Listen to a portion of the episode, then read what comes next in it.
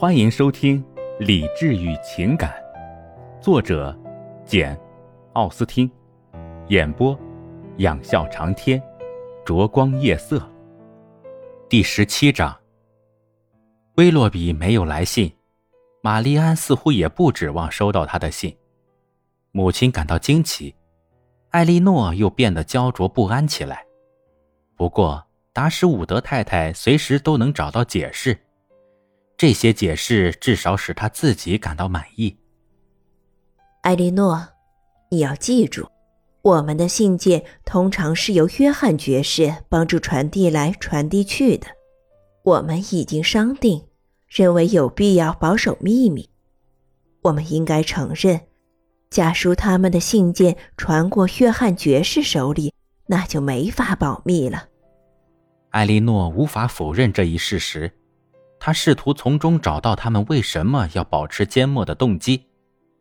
对此，他倒有个直截了当的办法，觉得十分适宜，可以弄清事实真相，马上揭开全部谜底。于是，便情不自禁地向母亲提了出来：“你为什么不马上问问玛丽安，看他是不是真和威洛比订婚了？你是做母亲的，对他那么仁慈，那么宽容。”提出这个问题是不会惹他冒火的，这是很自然的。你这样钟爱他，他过去一向十分坦率，对你尤其如此。我无论如何也不能问这样的问题。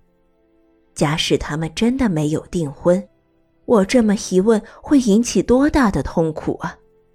不管怎样，这样做太不体贴人了。人家现在不想告诉任何人的事儿，我却去硬逼着他坦白，那就休想再得到他的信任。我懂得玛丽安的心，我知道她十分爱我。一旦条件成熟，他绝不会最后一个向我透露真情。我不想逼迫任何人向我交心，更不想逼迫自己的孩子向我交心。因为出于一种义务感，本来不想说的事情也要说。艾莉诺觉得，鉴于妹妹还年轻，母亲待她也过于宽厚了。她在催母亲去问，还是徒劳无益。对于达什伍德太太来说，什么起码的常识、起码的关心、起码的谨慎，通通淹没在她那富有浪漫色彩的微妙性格之中。几天之后。达什伍德家才有人在玛丽安面前提起威洛比的名字。确实，约翰爵士和詹宁斯太太并不那么体贴人，他们那些俏皮话曾多次让玛丽安心里痛上加痛。不过有天晚上，达什伍德太太无意中拿起一本莎士比亚的书，大声嚷道：“玛丽安，我们一直没有读完《哈姆雷特》。”我们亲爱的威洛比没等我们读完就走了，我们先把书搁起来，等他回来的时候。不过那也许得等好几个月，好几个月。玛丽安大为惊讶的叫道：“不好几个星期也不用。”达什伍德太太悔不该说了那番话，可艾莉诺却挺高兴，因为这些话引得玛丽安做出了答复。表明他对威洛比还充满信心，了解他的意向。一天早晨，大约在威洛比离开乡下一个星期之后，玛蒂安终于被说服了，没有独自溜走，而同意与姐姐妹妹一道去散步。迄今为止，每当外出闲逛时，她总是小心翼翼地避开别人。如果姐姐妹妹想到高地上散步，他就径直朝小路上溜掉。如果他们说去山谷，他就一溜烟往山上跑去。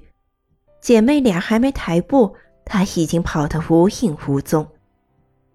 艾莉诺极不赞成他总是这样避开他人，最后终于把他说服了。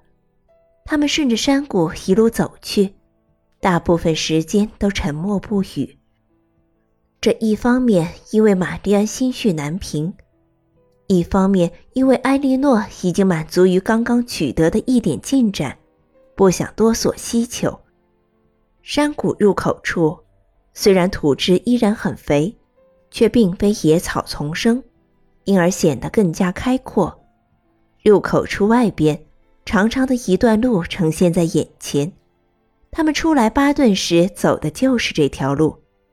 一来到入口处，便停下脚步，四处眺望。以前在乡舍里，这儿是他们举目远眺的尽头。现在站在一个过去散步时从未到达的地点，仔细观看这里的景色。在诸般景物中，很快发现一个活的目标，那是一个人骑在马上，正朝他们走来。过了几分钟，他们看得分明。他是一位绅士。又过了一会儿，玛丽安欣喜若狂的叫道：“是他，真是他！我知道是他。”说罢，急忙迎上前去。不料艾莉诺大声嚷道：“真是的，马蒂安，我看你是看花了眼。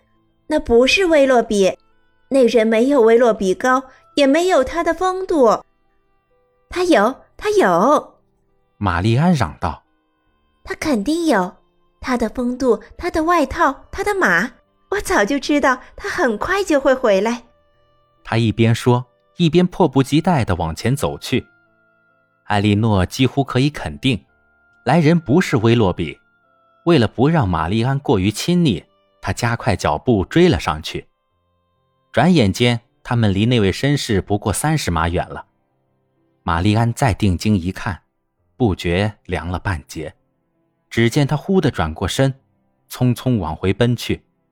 正当姐妹两人提高嗓门喊他站住的时候，又听到一个声音，几乎和威洛比的嗓音一样熟悉，也跟着恳求他止步。玛丽安惊奇地转过身，一见是爱德华·费拉斯，连忙上前欢迎。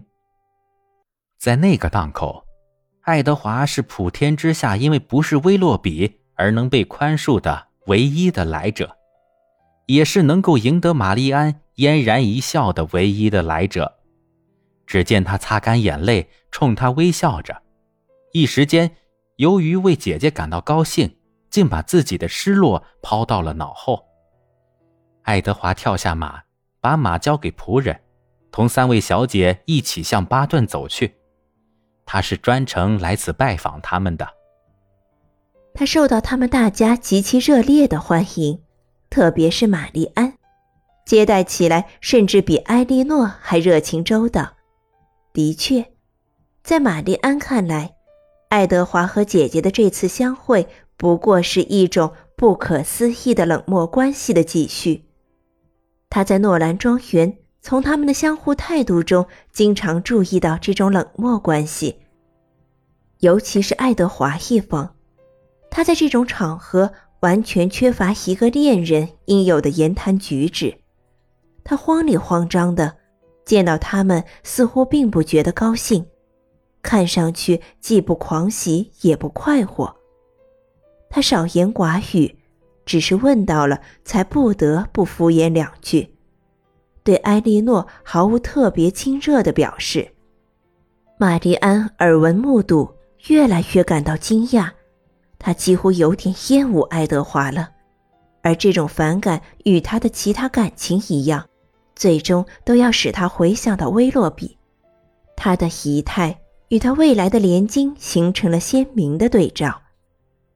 惊异寒暄之余，大家先是沉默了一阵，然后玛丽安问爱德华：“是不是直接从伦敦来的？”“不，他到德文郡已有两个星期了。”两个星期，玛丽安重复了一声，对他与埃莉诺在同一郡里待了这么长时间而一直没有见面感到惊异。爱德华带着惴惴不安的神情补充说：“他在普利茅斯附近，一直与几位朋友待在一起。”你近来去过苏塞克斯没有？我大约一个月前去过诺兰庄园。最最可爱的诺兰庄园现在怎么样了？玛丽安高声问道：“最最可爱的诺兰庄园，大概还是每年这个时节惯有的老样子。树林里、走道上都铺满了枯叶。”哦，玛丽安嚷道：“我以前见到树叶飘零时，心情有多激动啊！一边走一边观赏秋风扫落叶，纷纷扬扬的，多么惬意啊！那季节秋高气爽，激起人们多么深切的情思啊！如今再也没有人去观赏落叶了，它们只是被人们望而生厌，刷刷的一扫而光，然后刮得无影无踪。”不是每个人，艾莉诺说，都像你那样酷爱落叶。是的，我的感情是人们不常有的，也不常为人们所理解。不过有时候确有知音。说话间，不觉陷入了沉思遐想。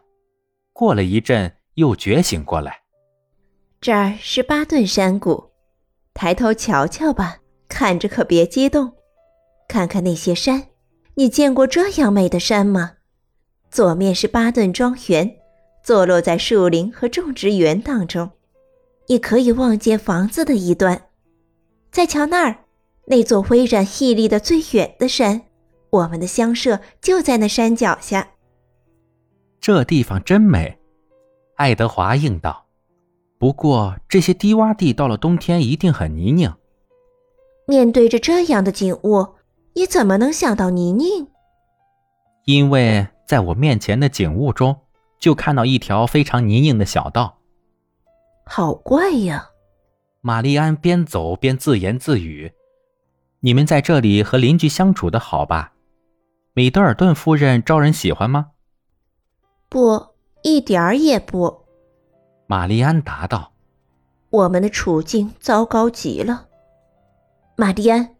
他姐姐喊道：“你怎么能这样说？你怎么能这样不公平？费拉斯先生他们是非常体面的一家人，待我们友好极了。玛丽安，难道你忘记了他们给我们带来了多少令人愉快的时日？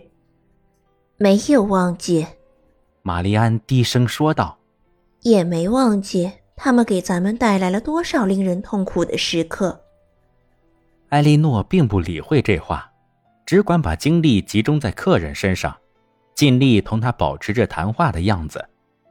话题不外乎他们现在的住宅条件、他的方便之处等等，偶尔使他提个问题，发表点议论。他的冷淡和沉默寡言使他深感屈辱，不由得既烦恼又有点气愤。但他决定按过去。而不是现在的情况来节制自己的行动，于是他尽量避免露出愤恨不满的样子，用他认为理应对待亲戚的态度那样对待他。感谢您的收听，我是 CV 仰笑长天，欢迎订阅，我们下期见。